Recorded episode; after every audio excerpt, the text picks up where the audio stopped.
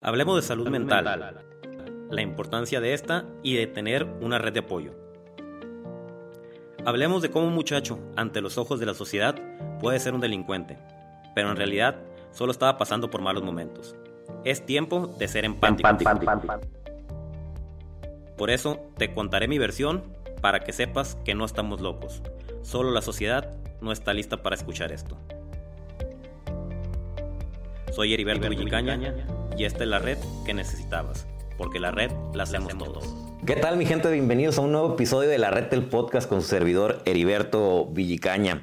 Ya saben que a mí me gusta tener a gente interesante, gente importante que nos venga a hablar de temas importantes y hoy no es, no, no es diferente. Hoy tengo a un gran amigo, Gerardo, el león de la conciencia. ¿Cómo estás? Bienvenido a la red del podcast. ¿Cómo estás, hermano? Bien, bien agradecido por la invitación. Es la primera vez que me toca estar aquí. Honestamente me siento un poquito fuera de lugar por todo el equipo que se mueve acá para grabar, pero, pero aquí estoy listo para servir, para compartir y para disfrutar, hermano. Gracias por la invitación. No, al contrario, gracias por, por aceptar. Para la gente que no, no te conoce, ¿a qué te dedicas? ¿Quién eres? Ya. Bueno, eh, mi nombre es Gerardo Félix. Hace aproximadamente dos años nació un personaje que se llama el León de la Conciencia. Eh, ahora se me conoce más por el León de la Conciencia que por mi nombre de pila, ¿no? ¿A qué hago? Soy psicoterapeuta holístico. Eh, hago teta healing, hago hipnosis, soy conferencista en desarrollo humano, soy capacitador empresarial también. Este, y bueno, eso en el ramo profesional. En el ramo no profesional me dedico a disfrutar la vida, hermano. eso es todo. Oye, me estás platicando que, que la psicología tradicional no, no te llenó. No, fíjate que tuve la oportunidad de estudiar la psicología convencional, la de la universidad, ¿no? Eh, ya cuando yo la empiezo a, a, practicar en consulta, porque además fue muy curioso cómo yo llegué a dar terapia, porque yo no quería ser terapeuta, yo quería ser escritor. ¿ah? eh, accidentalmente, por hacer un favor, terminé dando terapia y bueno, de ahí hasta el día de hoy. Pero cuando yo empiezo a dar terapia, empiezo a utilizar eh, la psicología ortodoxa, eh, no me sentí cómodo, yo en lo particular. No tengo nada en contra de la psicología ortodoxa, pero al momento de la aplicación, yo no me sentí cómodo entonces la vida me fue llevando por la terapia holística, lo que es ahora Teta Healing, lo que es Reiki, biodescodificación, hipnosis, inteligencia emocional, etc. Y ahí me sentí como pez en el agua. Y entonces, eh, siempre, que la gente me pregunta, ¿eres psicólogo? Le digo, no, la estudié, pero no me considero psicólogo. Me considero un terapeuta holístico, es decir, tengo la oportunidad de agarrar herramientas de diferentes fuentes o enfoques para utilizarla y adecuarla a la necesidad de los pacientes. Sí, porque a lo mejor a un, a un, paciente le puede servir una cosa y a otro no, ¿no? Así es, efectivamente. Sí. Además que se me hace mucho más divertido a título personal. A ver, hace muchos años yo fui paciente. ¿No? Eh, yo, creo que todos hemos pasado por el psicólogo alguna vez. Yo tengo la teoría de que el que estudia psicología, por lo general, es porque quiere entenderse, ¿no? Que, algo, algo pasa en su vida y quiere, entender. Sí, de, que, no hay psicólogos cuerdos. Eh, en eso tienes toda la razón. el otro día platicaba con un buen amigo y, él, me, platicaba que él tuvo una novia eh, que fue psicóloga y me dijo, hermano, no he encontrado persona más loca que, que, en este caso ella, psicóloga, dice, pero los psicólogos, ¿no? Eh, y, y, es un poquito esa parte incongruente o curiosa del tema de las personas que nos dedicamos a la salud emocional. Ahora también eh, habría que eh, conceptualizar bien qué, queremos decir con la palabra loco, ¿no? Porque probablemente tenemos formas diferentes de ver la vida. claro. Eh, no necesariamente hablamos de locura en términos patológicos. A mí que me digan loco, para mí es un honor. Sí, claro, sí, además, ¿no? Creo que sea ¿Para qué ser del, del, montón? Sí, ser se puede ser diferente. Por eso me gusta la terapia holística, porque te, te, desmarcas. En la psicología ortodoxa yo no me podía desmarcar, yo no podía ser yo. Y en la terapia holística soy yo, y eso es lo que más me gusta, la libertad de no tener que montar un personaje, sino ser simplemente yo, Gerardo. E, e, el, el, tipo que está hoy aquí hablando contigo es el mismo que está en consulta, es el mismo que está en una conferencia, es el mismo que está en la calle. Y esa libertad que me permite mi trabajo y, desde donde me comparto con mis pacientes es lo que me encanta y al final creo que es lo que más funciona. y, fíjate, a, mí seguido me dicen, porque yo me dedico a apoyar a, a las personas que, que por lo general mis clientes son personas que pasaron por lo mismo que yo pasé, ¿no? Y psicólogos y psiquiatras me, me, recomiendan. Y gente me dice, oye, ¿y por qué no estudias psicología? Mm. Y le digo, me da miedo estudiarlo porque así lo explico a, mi, a mi... A tu manera. A mi modo. ¿Sí? Y yo lo que utilizo mucho es ejemplos de, de mi vida, ¿no? Cómo, cómo, lo viví yo y cómo lo logré superar. Entonces, digo, ay, como que sí quisiera, pero no sé si, si, si cambiaría un poquito mi, mi, mi esencia. Es que creo que al final no hay mejor testimonio que el que tú mismo encarnaste, ¿sabes? O sea, sí puedes de pronto referenciar la experiencia de dos, tres personas que te resulte interesante o te identifiques, pero me parece que el testimonio más honesto y más genuino que puedes compartir no es el universitario, es el de tu propia vida, e, es ese, e, e, ese, ese, esa experiencia que te costó dolor aprender y que te ha convertido en la persona que tú eres. Vuelvo a lo anterior, por eso aposté por la terapia holística que nos permite este tipo de intimidades, que no la ortodoxa. De hecho, yo decía, bueno, empecé a apoyar a gente desde hace muchos años, ¿no? Pero yo decía, bueno, quiero, tener un, título de, algo para sentirme a gusto, ¿no? Y di con la certificación de coach de vida. Ya. ¿No? Me certifiqué como coach de vida, me gustó mucho, pero al momento de, aplicarla, yo no me sentía a gusto.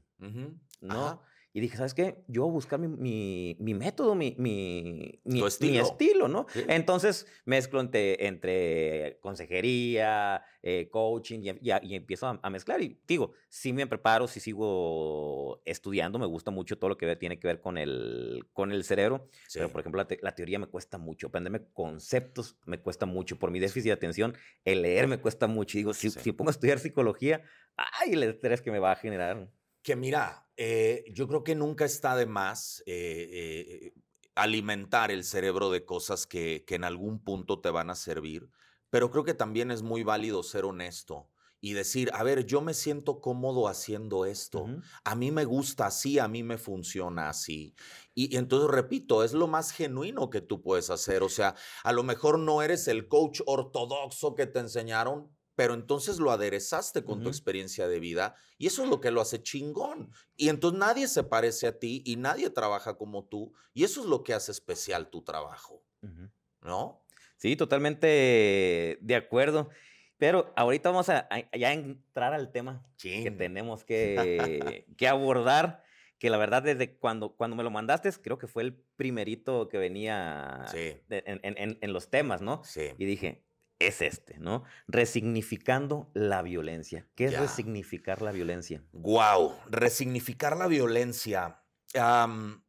tengo que acudir como referencia a Joe Dispensa.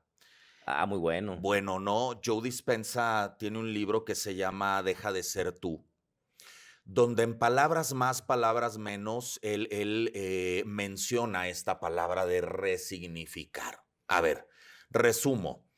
Nuestro cerebro literalmente es una computadora biológica. Es el mismo disco duro que utilizas en una computadora. Es lo mismo que hace nuestro cerebro, nada más que a nivel biológico. La computadora es a nivel tecnológico. Ok.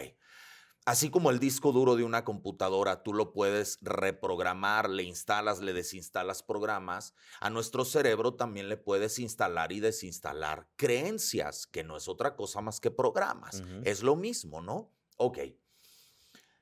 Volviendo o, citando las características de la violencia, dicen que la violencia es un acto que deja huellas emocionales de por vida. Checa es un acto que deja huellas emocionales de por vida. ¿Va? que no eh, quiere decir que tenga que doler. Ajá, cuando la resignificaste. Efectivamente, ¿no? Ok. Entonces, eh, eh, el tema de la violencia es un tema muy profundo posiblemente muy doloroso porque todos nos identificamos en algún punto con la violencia o en algún momento de nuestra vida nosotros fuimos violentados o fuimos violentadores o fuimos los rescatadores de alguien violentado. este es un juego en el que no quieras todos entramos.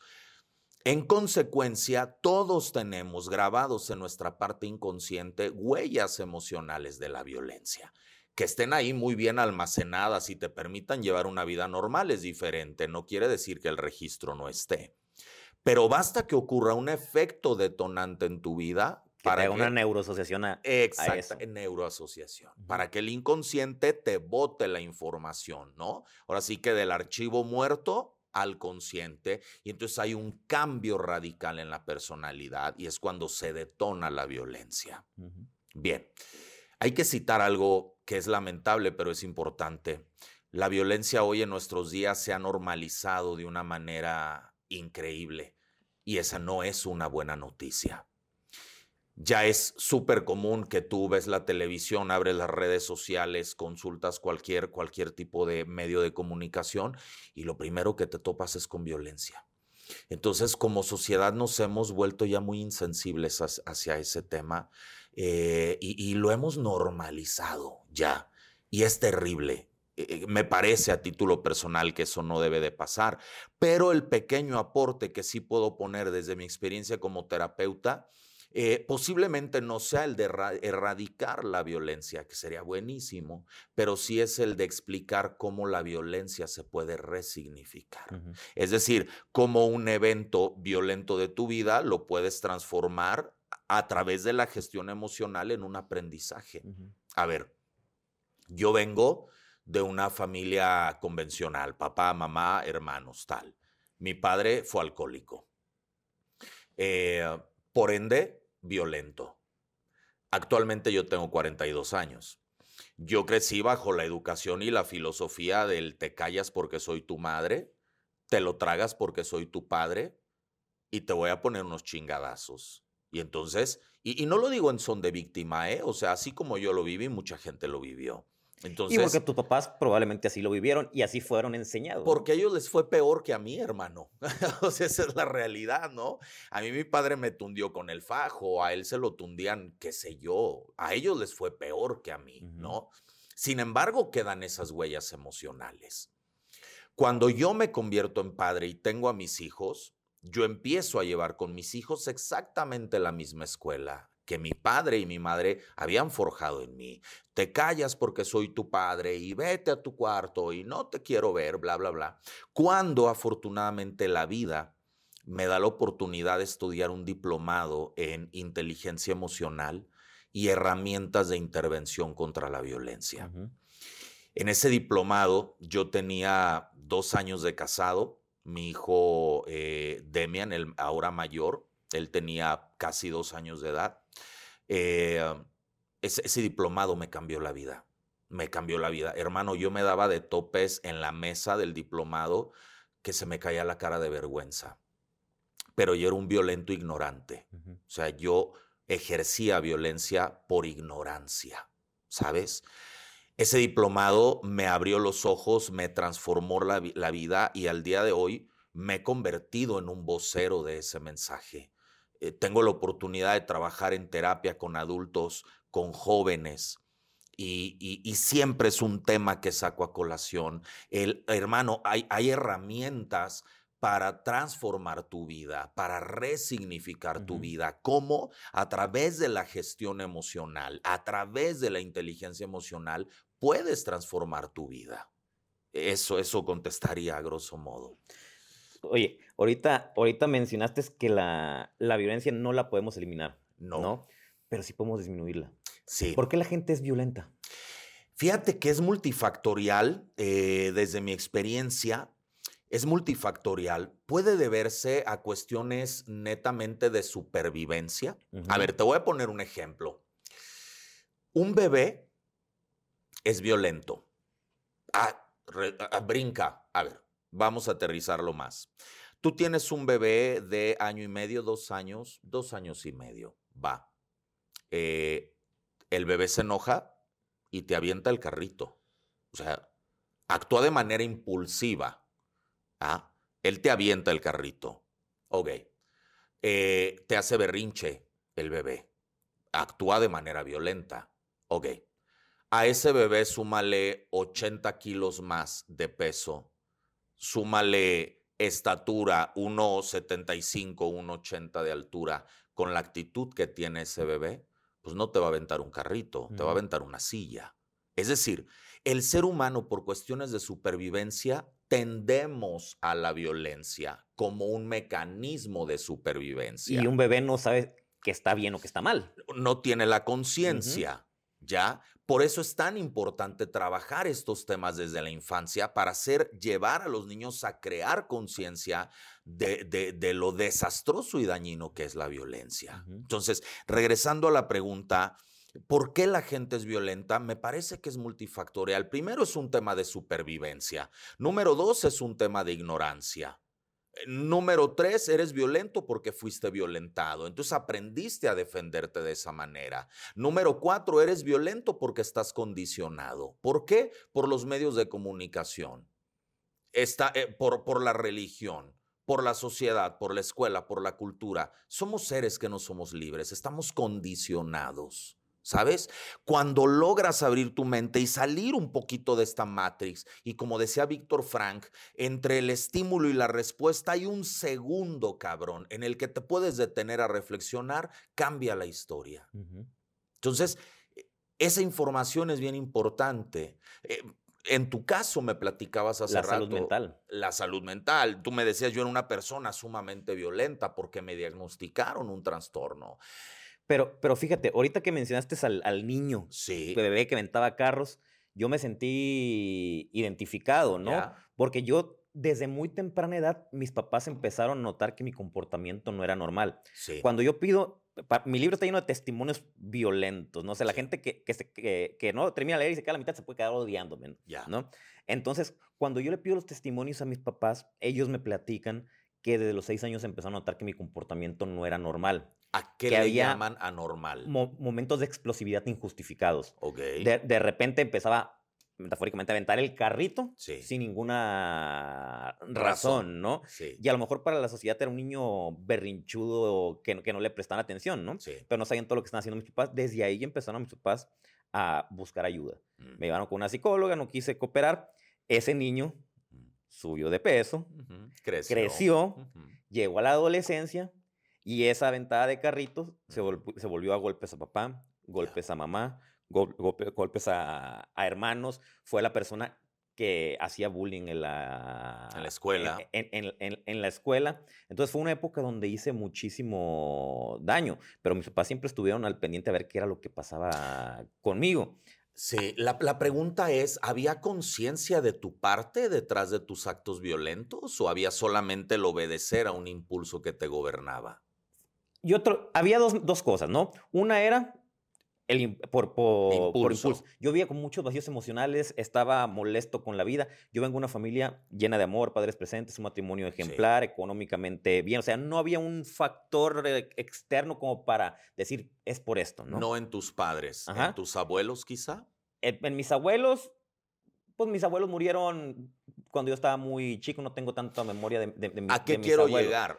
Detrás de un, eh, de un trastorno hay un antecedente transgeneracional. O sea, tú dices, yo crecí en, en, una familia nuclear bien, con todo lo necesario, amor, acompañamiento, tal, tal, tal, bien, perfecto. Pero entonces, ¿de dónde viene eso? Entonces, eso tiene antecedentes transgeneracionales. Me doy a entender por qué, por qué lo cito. Porque la violencia, hermano, es hereditaria también. ¿No? Tú hoy puedes ser un tipo todo amor y, sí, todo, todo bonito y el respeto y tal.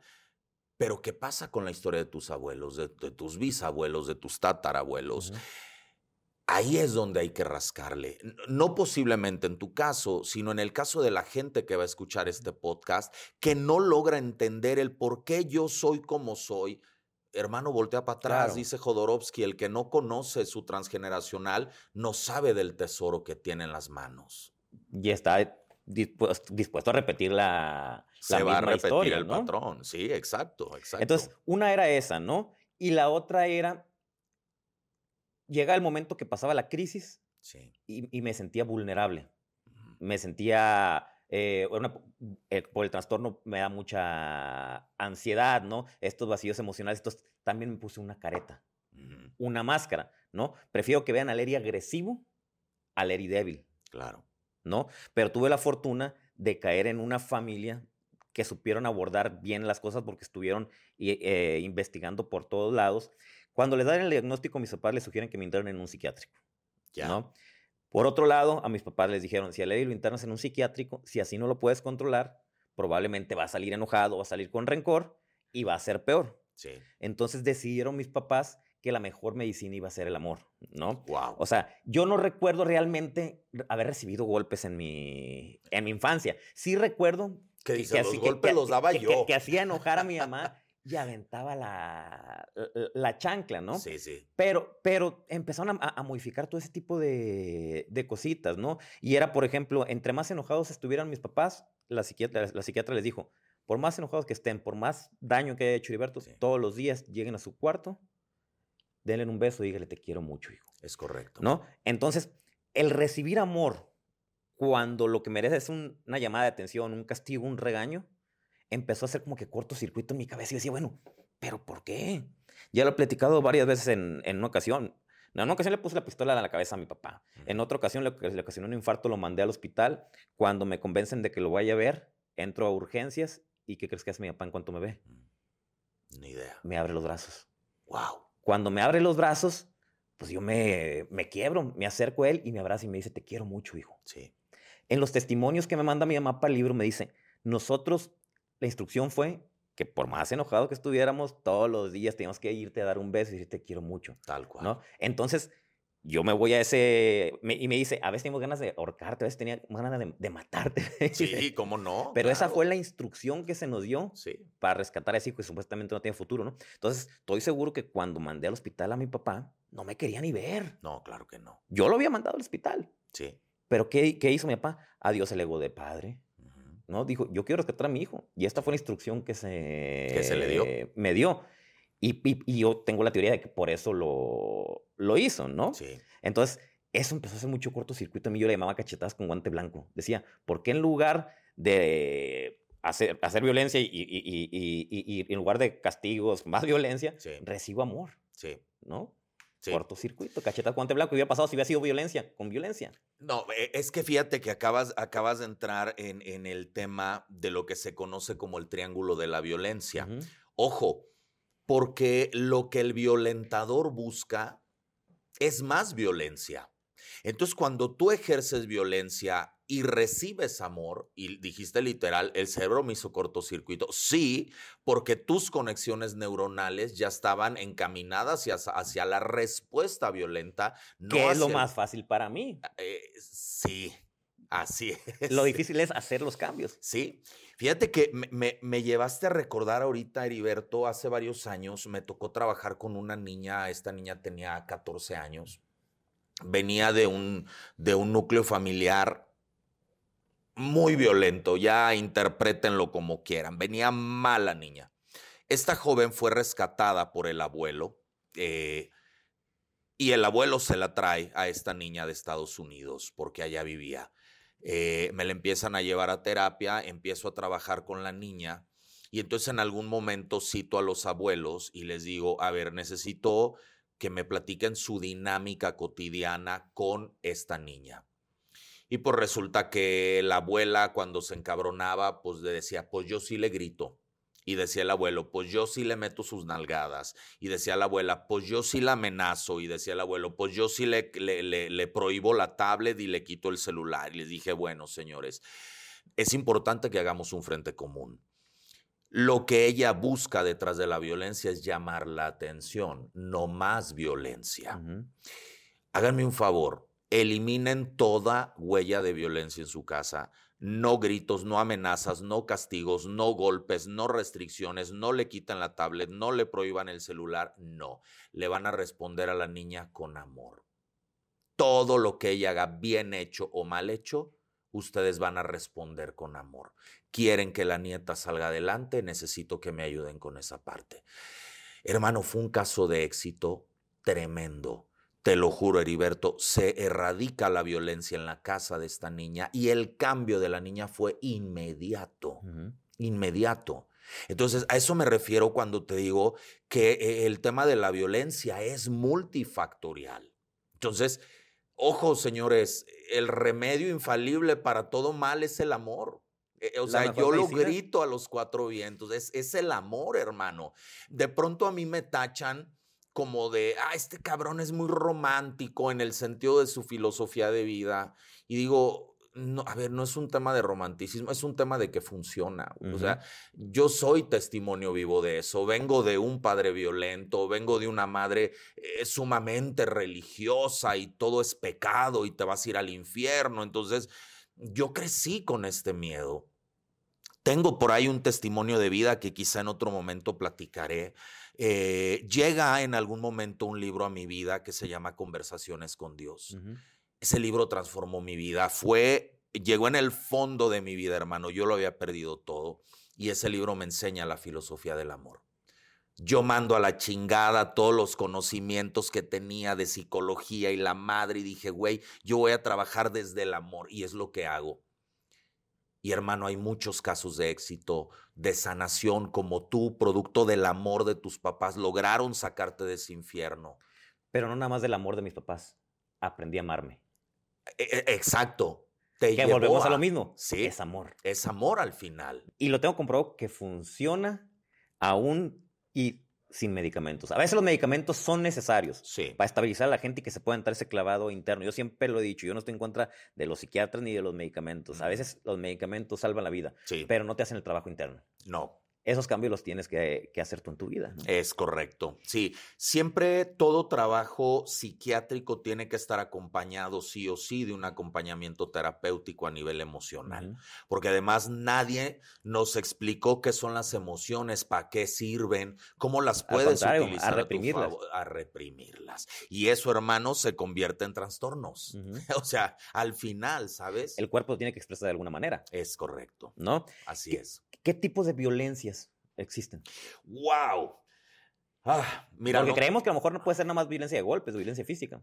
Es que eso es lo que se cree, ¿sabes? Pero fíjate, te voy a dar ejemplos de violencia. Eh, si tú tienes un hijo y antes de darle de comer, eh, lo que sea que le vayas a dar de comer, le compras unas papas y el hijo se come las papas antes de su alimento, eso se llama violencia por omisión. Eso es violencia. Porque ¿Cómo vemos entonces? ¿Te fijas? Sí. El, el, el, el, tú estás molesto con tu pareja y entonces tu pareja te habla y te dice, oye, Heriberto, no sé qué, y la ignoras. Eso es violencia. Eh, que tu hijo se llama fulanito de tal, pero tú le dices el gordo, eso es violencia. O el chino, o el, eso es violencia. Y, y seguramente la gente dirá, Güey, qué, exagerado. No, hermano, es que todo empieza de poquito y después se convierte en algo muy grande e incontrolable. ¿Y si tengo la autorización de decirles como les digo?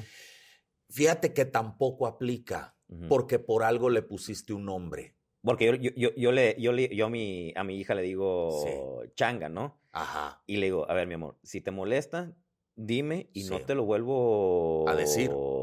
A decir. Sí. No, no me molesta que me, que, me digas, ¿no? ¿Cómo se llama tu hija? Marcela René. Marcela, cada que tú le llamas a tu hija por su nombre, estás reforzando su identidad. No te estoy diciendo que el que le digas cariñosamente changa está mal. Estoy diciendo que cada que le dices su nombre es mejor porque refuerza su identidad. Ok.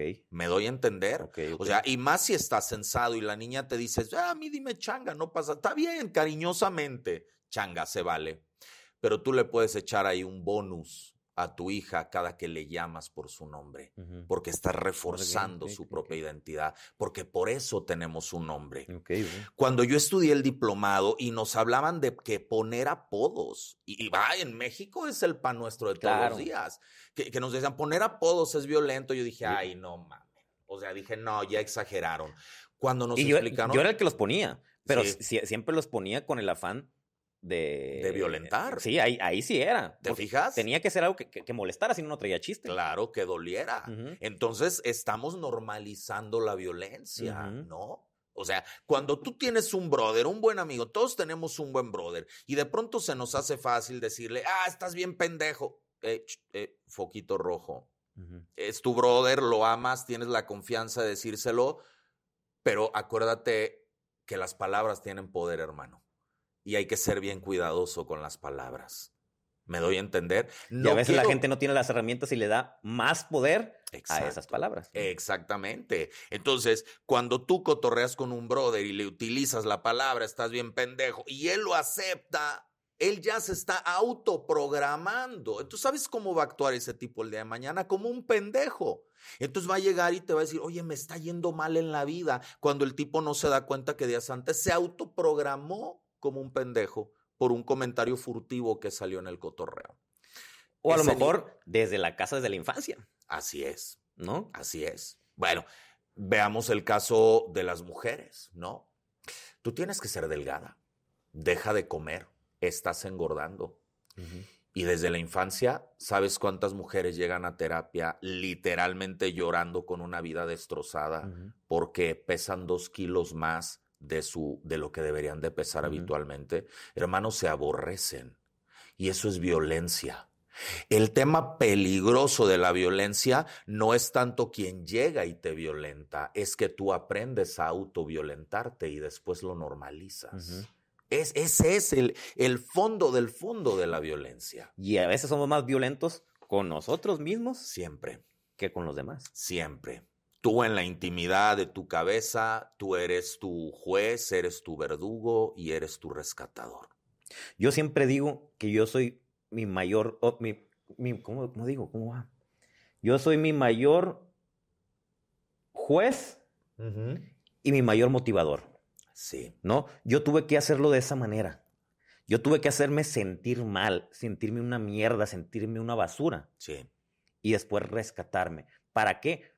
Para sentirme tan mal de, de, obligarme a no volverlo a hacer. Sí, convencerte. Porque el trans, yo siempre digo, el, yo tengo un trastorno, pero el trastorno es mío. Y lo que haga por el trastorno es responsabilidad mía. Sí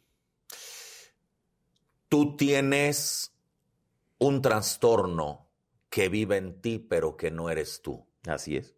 Y tienes que aprender a conocer su comportamiento. Ahora el trastorno trabaja para mí. Exactamente, para resignificar, hermano.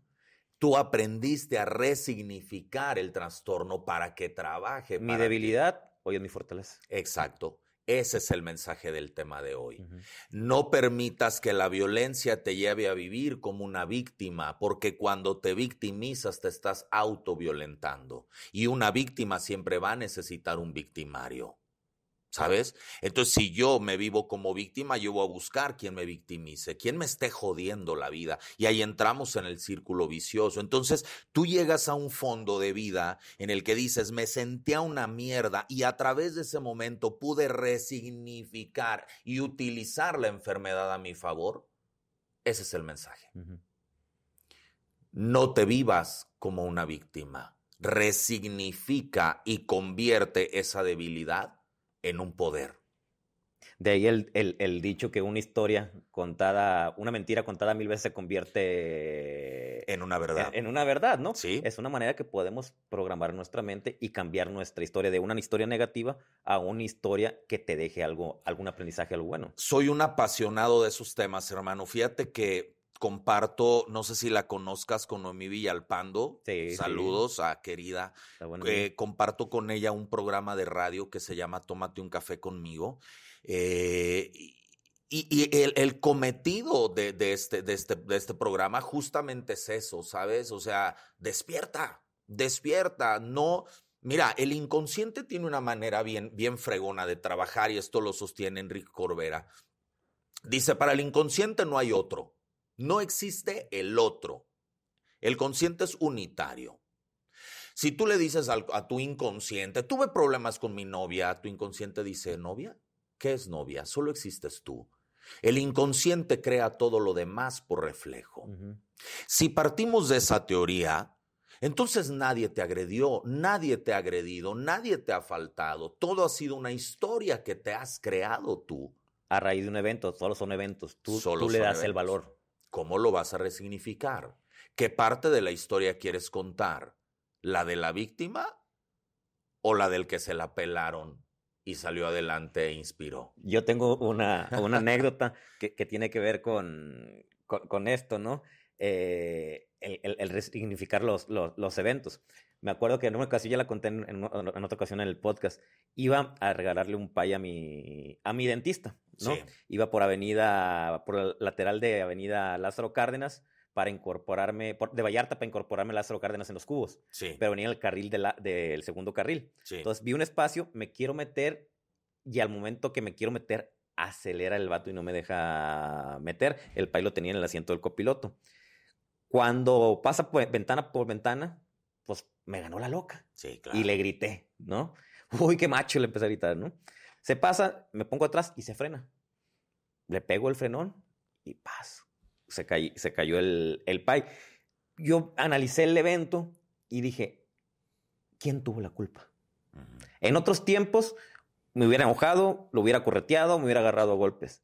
Y dije, a ver, ¿quién tuvo la culpa? ¿Qué tengo que aprender de este evento? Sí. Y dije, a ver, si, si yo me hubiera evitado el grito a la persona esta cuando pasó por un lado mío, hubiera perdido un microsegundo en ponerme atrás de él y no hubiera pasado eso. Claro. ¿No? Entonces, eh, analicé, resignifiqué sí. y me tranquilizó. Y dije, el culpable soy yo, el que lo tiene que trabajar soy yo, sí. no él. Sí, ahora fíjate, quiero agregar algo a tu, a tu, la experiencia que nos acabas de compartir. Eh, cuando dices, ¿quién tuvo la culpa?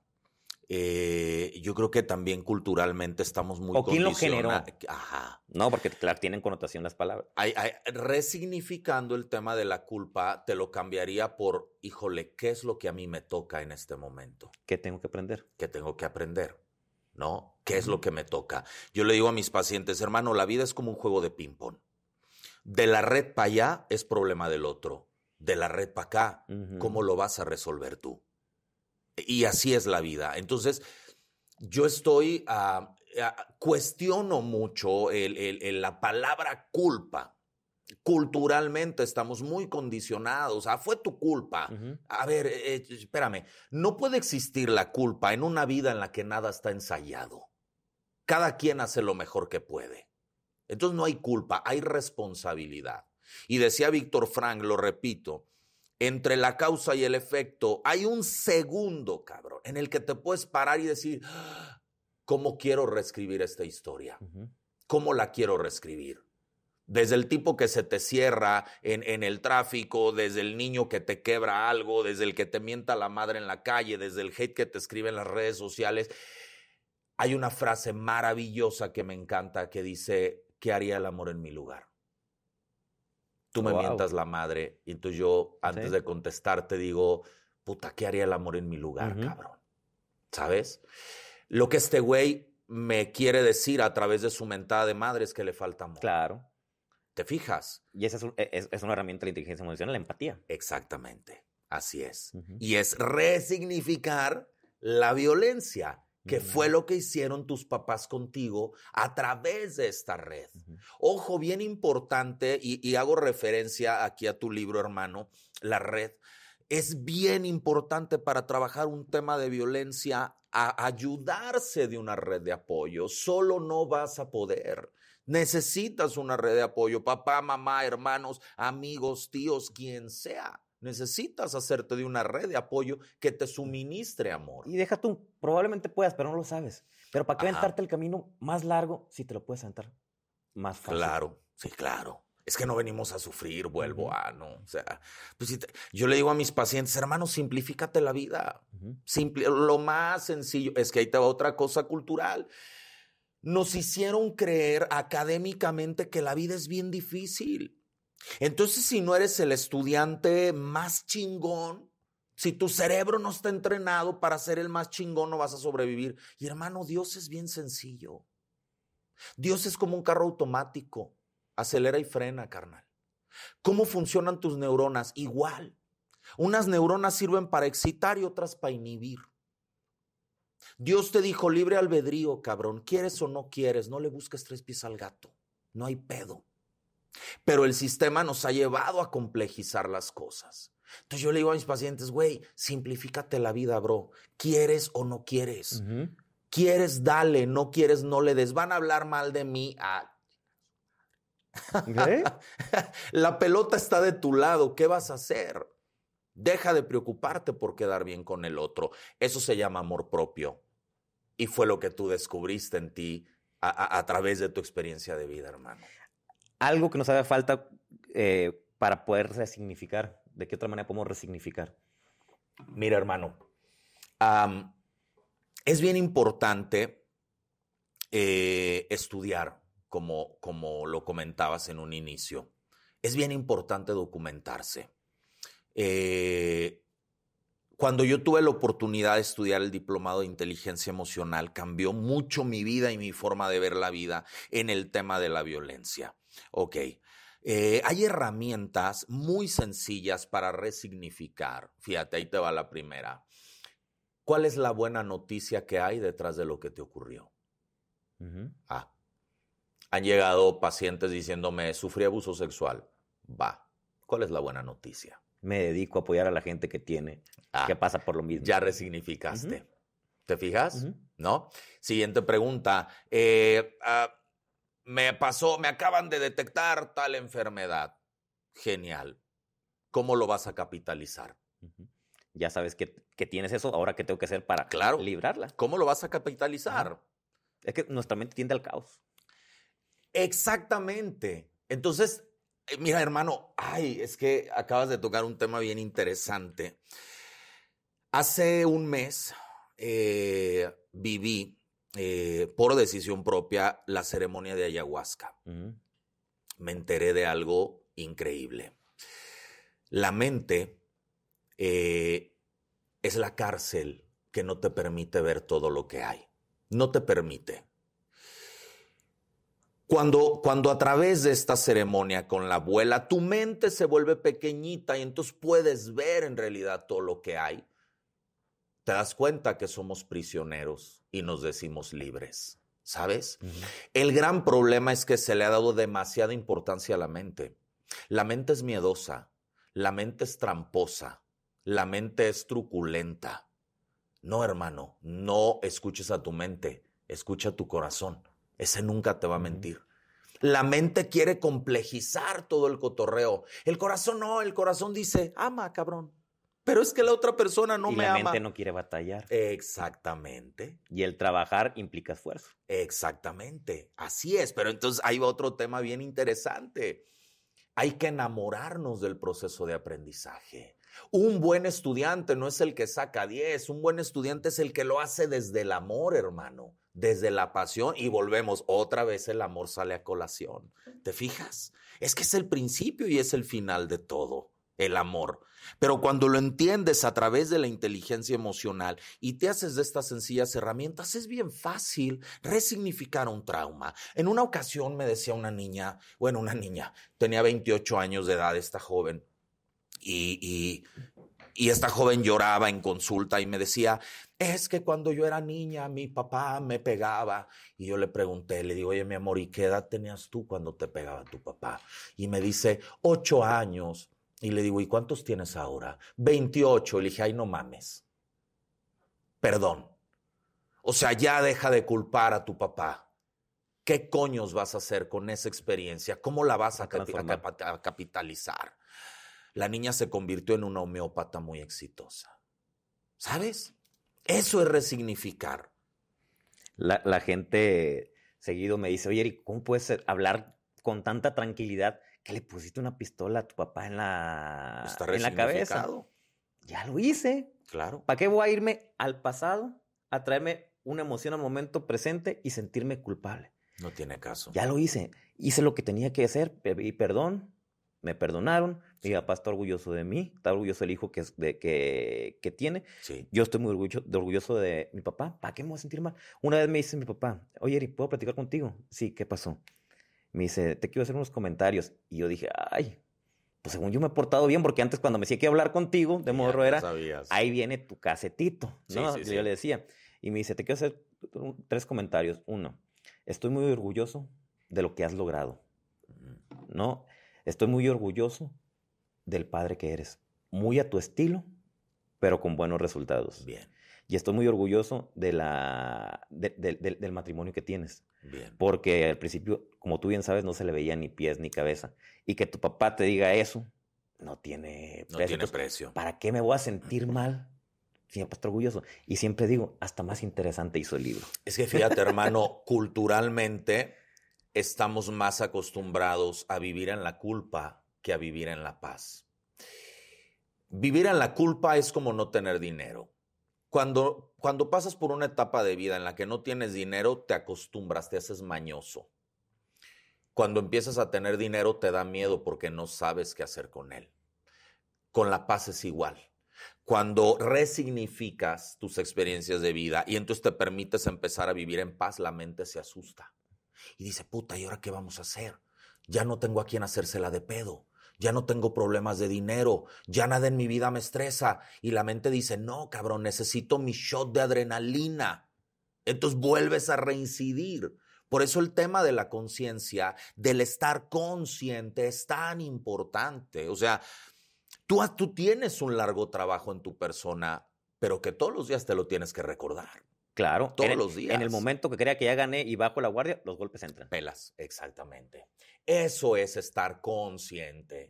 Va, va más allá de, de estos temas con los que se le, ha, se le ha también atribuido al tema de la toma de conciencia, que la espiritualidad. No, cabrón. Ser consciente es obsérvate, güey.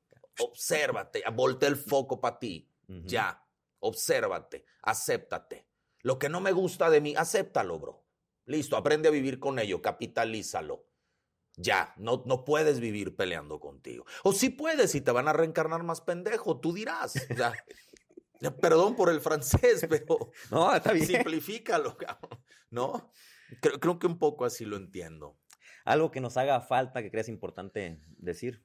En cuanto al tema de resignificar la violencia, eh, sí, hermano, mira, eh, yo siempre incentivo a la gente a que tomen terapia.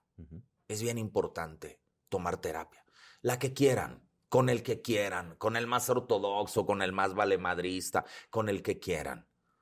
Eh, yo creo que la persona más importante de la que nos tenemos que enamorar y a la que menos conocemos es a nosotros, mismos.